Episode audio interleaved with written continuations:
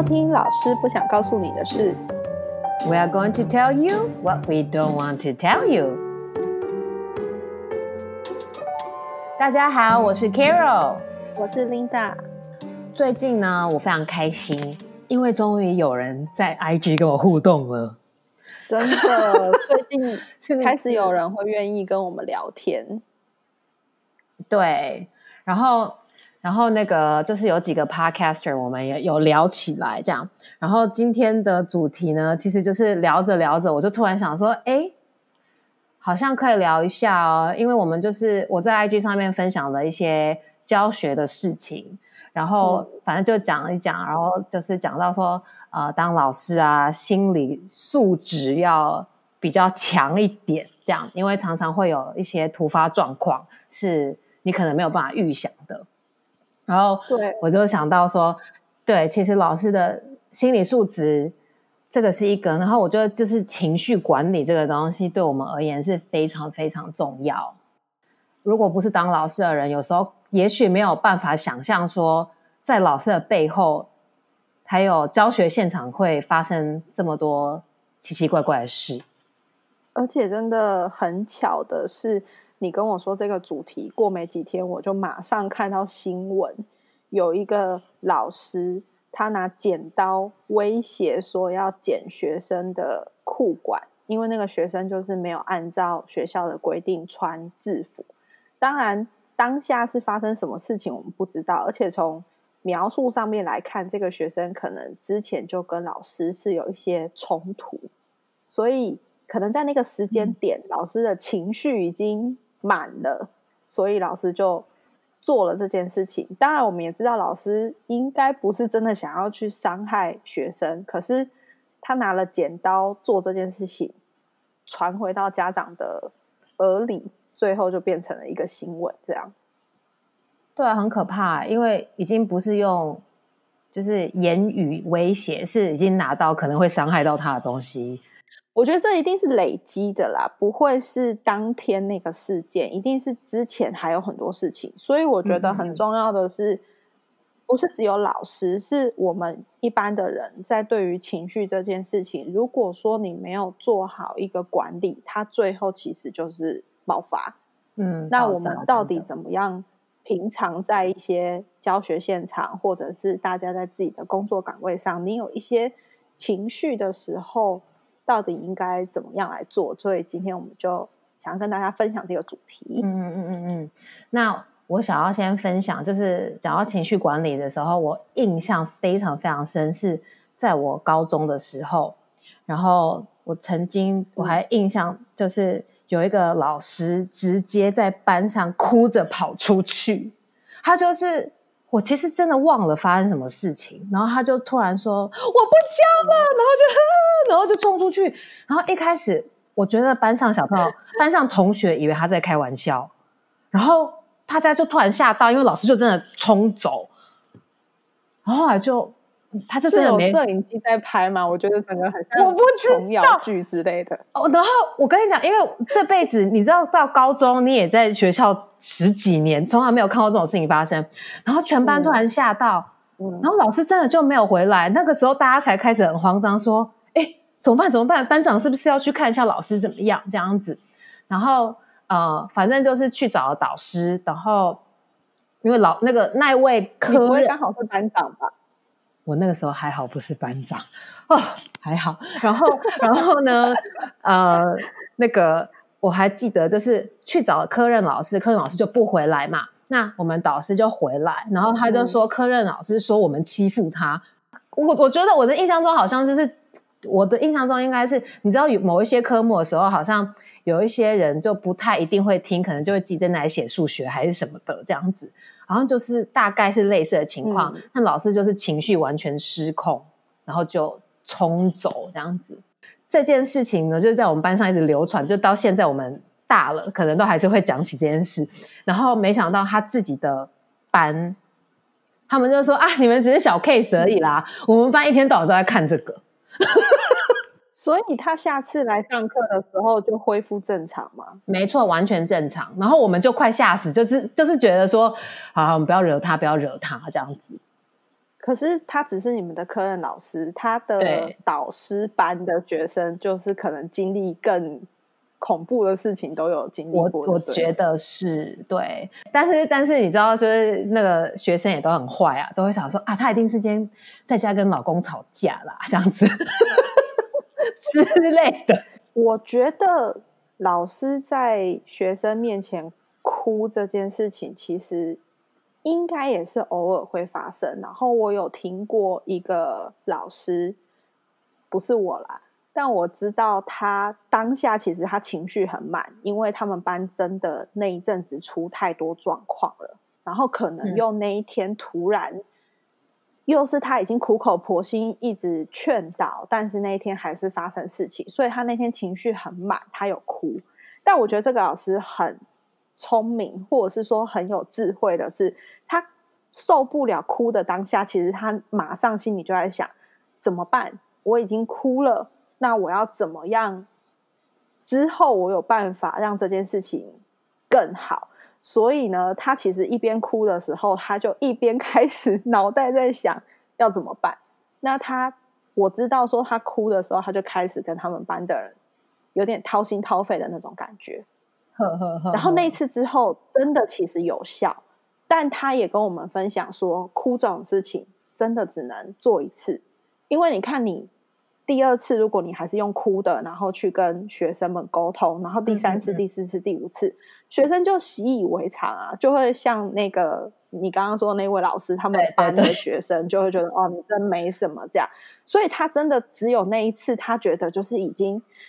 可能压力到一个极点，而且他们班那一阵子发生的事情都是比较需要去跑学务处的那种，就是可能会需要记过啊，或者是教官会出动的那一种事情。所以他那一次的哭，他就有我我我很佩服他。我觉得虽然说他情绪满到他真的受不了哭出来，可是他一哭出来，他其实有马上想到说他后续应该怎么做。就是他在哭的当下，他情绪发泄的当下，他马上。在做情绪管理，真的很辛苦哎。对，对，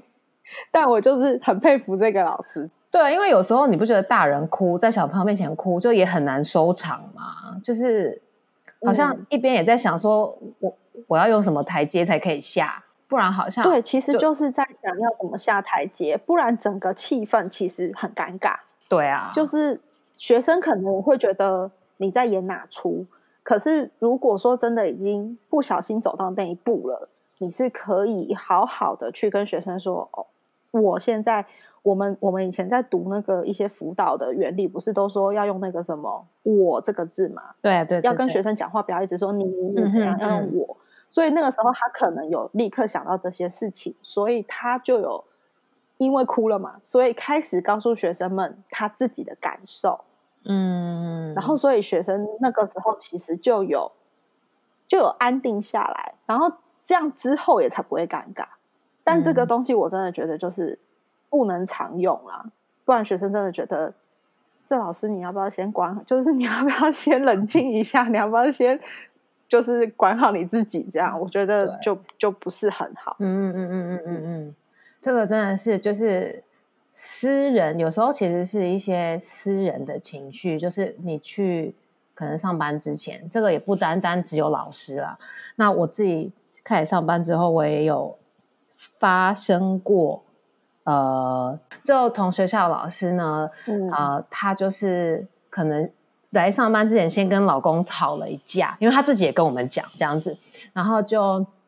吵了一架之后呢，他来学校的时候就会骂小孩，就是小朋友可能做一些平常你觉得可以接受的事情的时候，就突然那些东西都被放大，嗯，然后甚至他可能嗯。还有动手推学生还是什么的，就是就是很反正就是很夸张。然后他自己，因为我们就想说为什么他今天这样，然后他自己就是吃午餐的时候就跟我们说，哦，我今天早上跟我老公吵架，吵到要离婚，你看我戒指戒指我都还给他了这样子，然后。其实这个事情发生之后，我就一直跟，我就一直不断的提醒我自己，因为这种东西情绪难免一定有。你说你今天今天上班之前跟老公跟男朋友吵架还是什么东西，可是你今天到了学校，这些学生跟甚至是你的同事，他们都没有必要承担你的情绪。就是小朋友很无辜哎，他根本而且小朋友真的会觉得莫名其妙。对，所以就是真的真的，如果在上班之前发生什么事情的时候，真的是就是之前有讲过，你在车上先冥想个三分钟，然后深呼吸，调整好之后再走进去，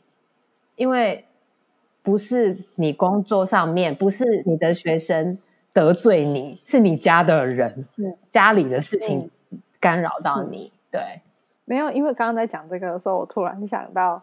老师情绪管理要做好这件事情，有一个很重要的是，你面对的学生，不管年龄层是什么，我觉得他们都是很单纯而且很敏锐的。我之前有一次有点丢脸，我走进教室，但其实那一天我是发生了一些还蛮开心的事情，不是不好的事情，就是我还蛮开心的那一天。我真的只是推门进到进到那个教室，我好像可能跟大家打了一下招呼还是什么的，就有学生马上说：“老师，你今天心心情是不是很好？”然后我就说：“天哪，学生真的是很敏感。”嗯，所以我刚说的是好的例子嘛，所以我可能说：“哦，对啊。”然后他们就说：“老师怎么了？”他们就会想要 先闲聊一下这样子。嗯，但。反过来说，如果你今天情绪是不 OK 的，我觉得他们也真的是第一秒就会发现，对他们一定会发现。所以有的时候那个深呼吸真的很重要。你要打开教室门之前，先深呼吸一下；你要打开办公室的门之前，先深呼吸一下，调整好，嗯，让我们在职场上能够有一个比较专业的形象。这样子，嗯嗯嗯。那其实有时候我也会建议老师，因为有时候我自己是。身体不舒服，像女生可能每个月那个来，嗯，可能是有时候生病，然后你吃的药就很比较昏的时候，我自己会先跟小朋友说，就是我会先跟他们讲说，哦，老师今天其实不太舒服，然后我有吃药，啊，我们可能大家保持一点点距离，可是就是就是希望你可以体谅，今天我可能 energy 没有那么高，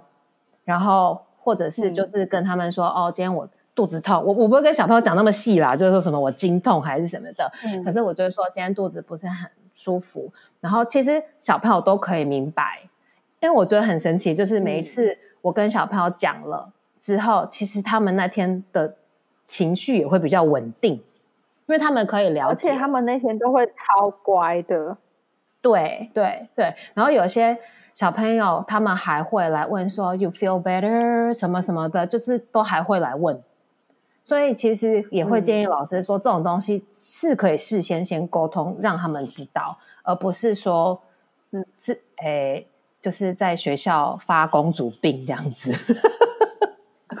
另外一个例子就是那个，我觉得老师应该还蛮常发生的啦，就是小朋友如果不听话啊，或者是像有时候小朋友他们好像没有那个距离感，有时候手一挥，啪，然后就甩在你脸上。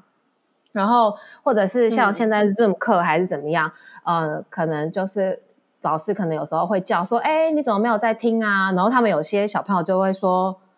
我有在听啊，呃，你为什么说我没有在听？你为什么误会我？怎么样？怎么样？怎么样？这样子，嗯那就是态度很差嘛，就一直在吵。到底到底他有没有在听这件事情？一直狂吵，然后就僵持在那边。对对对对对那其实就是我我自己有看过老师比较坚持这个老师的尊严的，他就会说：“你今天如果没有跟我道歉，我就不继续上课。”那其实我自己是觉得有点奇怪，因为可能当下你有你的立场，他也有他的立场，他觉得我就是有在听啊，你为什么误会我？因为其实小朋友跟我解释过，他说你觉得我没有在看你，可是问题是我在看你的荧幕的时候，我的眼睛本来就不是直视 camera。那我觉得小朋友他会这样跟我解释，我我就不会再说你骗我怎么样怎么样，因为吵这个东西就没有意义嘛。所以有时候其实我就会让事情过一下，然后呃，有时候我也不会。真的说出来，譬如说，其实有时候你知道有些小朋友没在看，然后我就会说，哎，其实我知道呢，你们刚刚有些人呃没有在听哦，啊，我有听到键盘的声音哦之类的，其实他们就知道，OK，其实老师不是笨蛋，老师是有在看，只是他不想要给我难看而已。就是很多时候其实不需要去那个正面的冲突，然后一定要一个对不起。我觉得，我觉得这有一个重点，跟刚刚讲的有点像是老师你要讲什么比较权威性的话的时候，你要知道你讲出这句话会不会让自己没台阶下。说不定他就是死不跟你对不起，或者是他就是要跟你闹到底。那这个时候全班都在看你的反应。那如果他就是没有要顺从你，那你们将在这边到底是怎么样？就是课都不用上了，然后其他人可能也会觉得很烦。对，但如果反过来变成你顺从他了，那就更更恐怖啦。其他学生就觉得哦，这老师就所谓的那个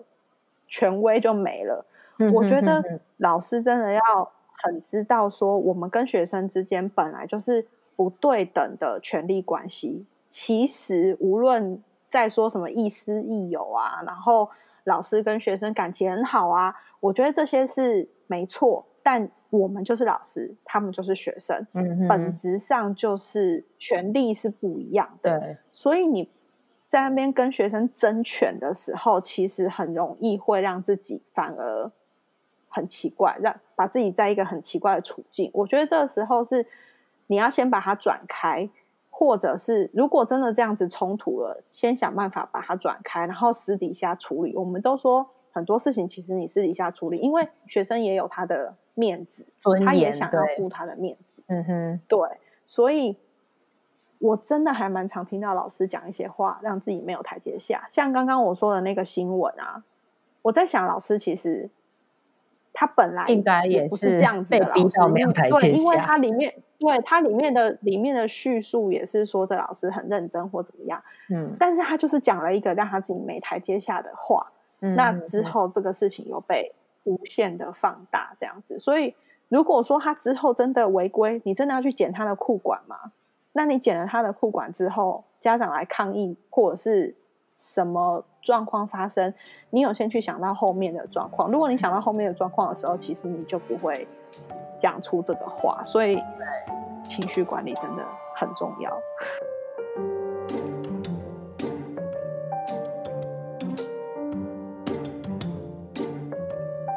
我觉得刚刚讲到面子，我觉得有时候其实老师硬硬要那一个对不起，也是因为面子，就觉得说。我是老师，就是我是在上上位的那一个人，你必须要跟我讲，因为像之前有发生一些事情，像小朋友可能有情绪的时候，他们可能摔东西或者是什么的。然后有一次有一个小朋友，他就摔笔，然后那个笔直接朝我，就我坐在他对面，朝我这样摔过来，然后就就戳到我这样子。然后其实当下我也很生气啊，就是我会觉得，哎，这个不是你应该。表达你的不开心或是不满的方法，然后我就跟他说：“你先，你先冷静，而不是当下就说你打到我了，你现在就是要跟我对不起。”因为他其实也在，他也在火上，那我也在火上了。这样我们两个在那边讲，no，你要做对不起，no，我就是不高兴，这是这些东西没有意义。然后妈妈跟其他学校老师也很惊讶说。你为什么没有第一时间叫他跟你对不起？他就是做错事啊。可是你有没有想过，可能他当下那一个刹那，他觉得我的情绪比我做错事还要重要。因为小朋友有时候没有办法把这这些东西拉开。那我等他冷静下来之后，我说：“你知不知道刚刚做了什么事情？”他说：“I know。”我说你摔了那个笔，你为什么摔了那个笔？他说因为我很生气。我说可是那个笔丢到我了，我也会痛。就是，然后他就知道，他就说 I'm sorry，我下次不会了，我我下次会怎么做？嗯，我觉得这个时候他才能真的去想达到那个效果，而不是只是为了那三个字。哎，我觉得你这处理方式真的非常好，因为有的时候小朋友情绪出来，他做了这个举动。尤其是他又丢到你，其实他自己有吓到，嗯，他自己吓到了。那如果那个时候你很凶的跟他说，你立刻跟我说对不起，他可能更那个叫做什么，就是很窘迫，嗯嗯，他就会觉得他一边在生气，但是他一边又很害怕，有被自己的这个这个，对他又又害怕，所以你让他先冷静一点，真的这件事情就就像我说的，他就转开了，转移了那个当下的那个注意力。不过这真的就是很需要我们的修养，我们要 有一些。有一些事前，我们先想好，我们可能会在课堂上遇到哪些哪些状况，所以当这件事情发生的时候，我们就不会那么手忙脚乱。所以我觉得，嗯，哎，你很厉害，你要给我五颗星，是不是？对，给你五颗星，刷起来。我觉得，我觉得一方面，其实我也要跟很多老师说，因为很多刚刚开始当老师的人，他们也会跟我说：“啊，你怎么会想到就是？”当下要这样处理，其实这个跟你的经验事实上也是有关系。然后另外一个就是你爱不爱这些小孩？因为我对我其实是平常是没有什么耐心的人，可是我对小孩耐心是，就是我的家人也觉得很莫名其妙的。所以我觉得，嗯，我好像面对他们的时候，我就是转换成另外一个人，然后我的情绪啊那些东西也会管理的比较好。但是这个真的是经验，我真的觉得我们两个，我们两个这一点真的很像。因为当初我当老师的时候，认识我的人都觉得完蛋了，你的学生好可怜哦，因为就觉得我很凶，然后觉得我很也是比较没有耐心的那一种。但后来他们看到我跟学生的互动，他们真的都是吓傻。对啊，他们就觉得为什么我可以这样子对学生，然后我在跟学生讲话的时候，怎么好像不是他们认识的我？就是对，这是需要经验这样，而且是我们真的喜欢这件事情，就是有热情啦。因为就是我有一些朋友看看到我们做这个 podcast，他就说：“My God，你已经弄一整天学校是，你不烦吗？你回家还在录跟学校有关系的东西。”我们还硬要讲跟学校有关的东西，这样。你知道这是我们舒压的方法之一。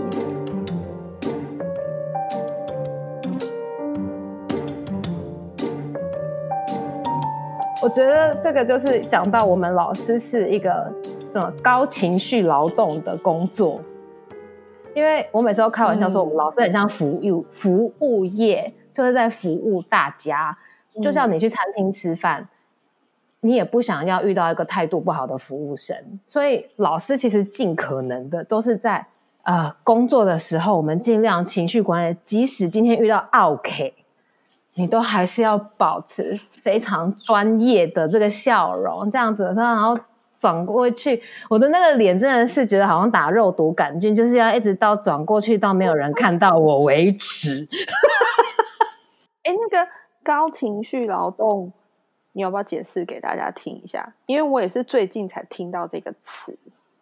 嗯，情绪劳动其实就是简单一点讲的话，就是说工作，当你工作的时候还要管理情绪的话，那就算。就是呃，譬如说像刚刚讲的，就是说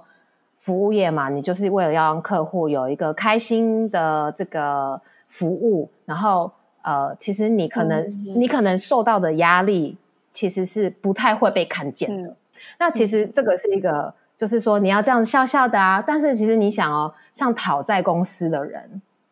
他们也许其实性格是很开心的，可是因为他今天要去讨债嘛，所以他变得要很凶恶。哎，这个其实也是一个情绪劳动哦。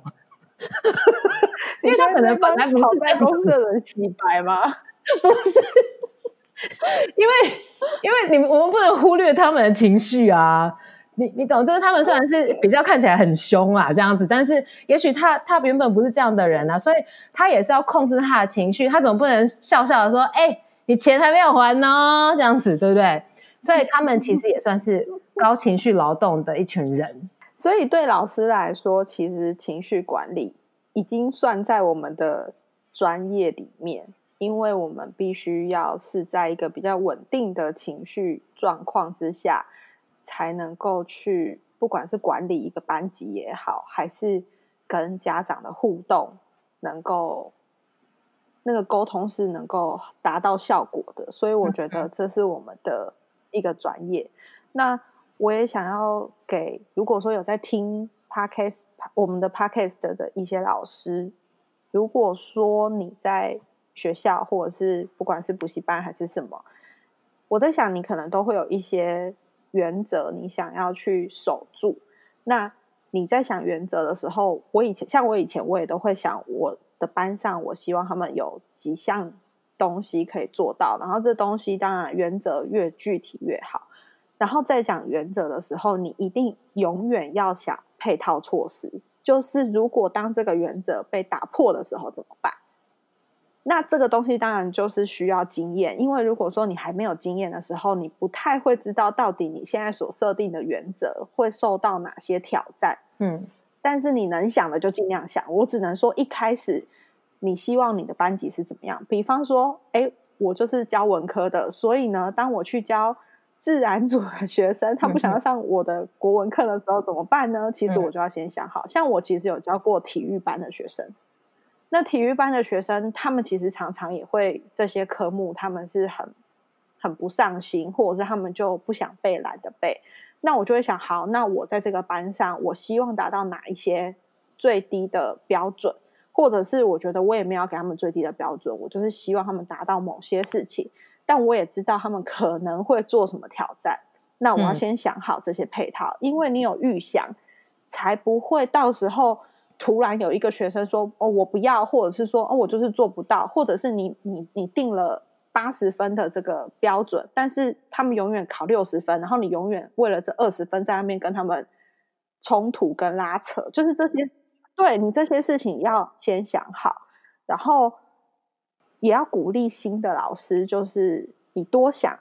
然后你经历了之后，其实你下一次你就有机会修正，而且不要把话说死。”像有我也有过，就是可能第一次断考之后，我就改规则，然后学生可能就觉得为什么？我就说因为第一次断考过啦，就是我就是就是讲了一个时间点，就是我不会把事情讲死，他们就觉得说哦好，那我就要钻漏洞，一直拼命钻，因为反正他们钻漏洞，我觉得对老师来说也是好处，因为你就会发现哦，原来学生会这样子钻漏洞，对对对，那其实是。对你的班级经理，你下一次其实你可以想的更多，然后有的时候到最后其实就是你想的都比学生多，所以我到比较后期的时候，学生都会是一种为什么老师知道，就是会有那种感觉。那这个时候其实就代表说，哦，你想的比他们更多，你走的更前面，嗯，就是这时候就是会长出长出说，哎，为什么好像老师的那个后脑勺也有眼睛？其实是因为你已经。知道这些学生要干嘛，然后我觉得就是危机管理不是危机处理这件事情，不止在老师身上。所谓的危机管理，就是你平时就要做，而不是到你的情绪爆炸的时候才来处理你自己的情绪。就你平常，你可能就要想，哎，今天某个学生好像他已经对你有一些敌意了，嗯。你可能要去思考发生了什么事情，或者是说最近班上有什么样的状况？你觉得，哎，他们，比方说他们跟某个老师起冲突，那你要开始想，如果这件事情你不解决，是不是之后其实会发生哪些事情？也许不会发生，可是你先想起来。然后如果说，哎，你觉得这样可能会一发不可收拾，那你就前面你就先处理了，就不会到后面。整个班上真的跟某个老师起了很大的冲突的时候，你再来收烂摊子。所以我觉得管理不是处理这件事情，老师要有一个认知。这样，然后一个就是，虽然说你设事先先预想好，但是不要自己吓自己，因为很多老师在那边想一想，就说。啊，这班好可怕哦！啊，这班我不想教了。啊，这个学生好可怕，他们会不会怎么样？怎么样？就是其实你先想好配套措施，是让你当下进去的时候不要措手不及，而不是让你自己更害怕这样子。那我的话呢，我是想要给大家一些建议，就是不只是老师，就是大家平常其实都是可以用得到的。一个就是不要常常跟那个负能量。非常强的人在一起，应该就是讲说，不是说每次你们遇到就是在抱怨说啊，对我老板就是怎样怎样怎样啊，你看我那个同事啊，就是怎样怎样怎样哦，我那个学生真的是快把我逼疯了，这样子，就是其实你 你可以找人聊，就是让这些东西让你的情绪出来。可是不是有一群人，你们永远遇到的时候，就是都是在抱怨，然后讲八卦，到人家是非，呃，没有其他的正向的帮助，不会让你有正向的想法的那些小群组吧，应该是这样说。对，然后另外一个呢，就是。有一个是情绪管理的黄金六秒，就是其实怎么讲，你的情绪要上来的时候，这个东西你自己会感觉到，然后这个时候呢，嗯，你就是要这有一个黄金六嘛，你要先想办法停住，你可以呃在你的脑里想六个东西，六个牌子也好，六个呃呃呃卡通人物的名字也好，呃六个呃。呃，珍珠六种食物，六种，对对对对对，反正就是你就想那个东西，其实一方面也有一点点，就是呃，那个叫什么，呃，让你分析转移你的，嗯，转移你的注意力，对，然后你可能那一个其实就是那个时间叮，好像过了，你也你的那个气就没有那么上那么上去了，这样，然后我深呼吸，深呼吸，深呼吸，这个东西就是一直一直一直在讲的，嗯。我们整个我们整个频道，我们整个频道很喜欢叫人家 深呼吸。深呼吸这件事情是很奇妙的，因为我最近在看一个，呃，如果大家上 Google 查的话，有一个人叫做 Winhoff，他就叫 Ice Man，就是那个冰冰人 Ice Man。然后他用他的呼吸法，很多人跟着他的呼吸法，然后。呃，像有一些人有一些焦虑，甚至是忧郁，都是这样慢慢慢慢跟着他，然后慢慢慢慢有控制。所以这个深呼吸是有它的科学原理在的，不是随便 随便说一说。我没有随便说一说啦，这是有原理在的。这样，然后呃，我觉得最最后最后最后，当然这些在职场上面遇到的情绪，我觉得最终。你要问你自己，你到底为什么选择做这件事情？我觉得有时候一直困住的时候，我就会问我自己：我为什么选择当老师？我当初为什么有这些热情要做这些？因为有时候你一忙，你怎么样？其实很容易你就陷在一个圈圈里面出不去。但是我会一直提醒大家：问你自己，Why？因为我回应一下。你刚刚说的第一个跟最后一个，其实曾经有朋友就我们在聊天的时候，他就跟我说：“呃，为什么你在讲工作的事情听起来这么忙、这么累，但是你很快乐？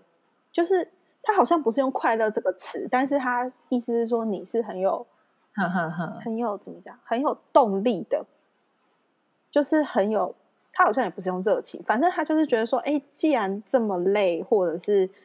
好像很多很杂的事情，但是你讲起来也是哦，精神奕奕的，就是你是很很很有精神的在讲这些事情，所以我就觉得，哎，对我虽然是在跟朋友不能说抱怨啊，就是跟他讲一些啊我最近遇到的事情，但其实那不是抱怨，然后其实我很知道。当学生，或者是说哦，我们跟家长在沟通的过程中，如果有一些进展，我们其实都真的很有成就感，而且会觉得说，哎，那这样子也许对他未来是有一些帮助的，或者是当他知道说他遇到困难的时候，他知道有哪些方法可以去去想，或者是去解决，这就是我觉得很真的开心的地方。曾经有人说过，他看到我跟小朋友在一起的时候，我的眼神是会发光，就是那种东西你自己其实不会知道，是外面看你的人会感觉到你是真的很喜欢这份工作。我我自己也觉得我很幸运，我觉得我们在做，呃，我们很喜，就是我们的工作是我很喜欢做的事。应该是这样讲，教书啦，就是教书这个部分是我很喜欢，然后它是我的工作，因为我们也看到很多人工作就是为了就为了生活，对了，对。那这个时候，很多时候好像，但我们除了生活，我们还有得到很多人生的智慧跟在成长，会觉得自己有在成长的这种感觉。所以这真的也是很幸运，所以也是要一直很感激、感恩这件事情。好，OK，那我们今天就分享到这边。好啊，大家如果还有什么情绪管理的小秘方，或者是你遇到那种很慌张，很不是很慌张，很荒唐的事情，也就是大家可以在 Instagram 跟我们分享。然后我们有一集有讲到舒压的事情，如果还没有听的话，也是我们第六集，可以去听我们之前讲舒压的主题。对，里面有讲冥想，有讲瑜伽这些，你们都可以回去看。OK，好，那今天就这样了，谢谢大家的收听，多多跟我们互动哦，拜拜，拜，ciao。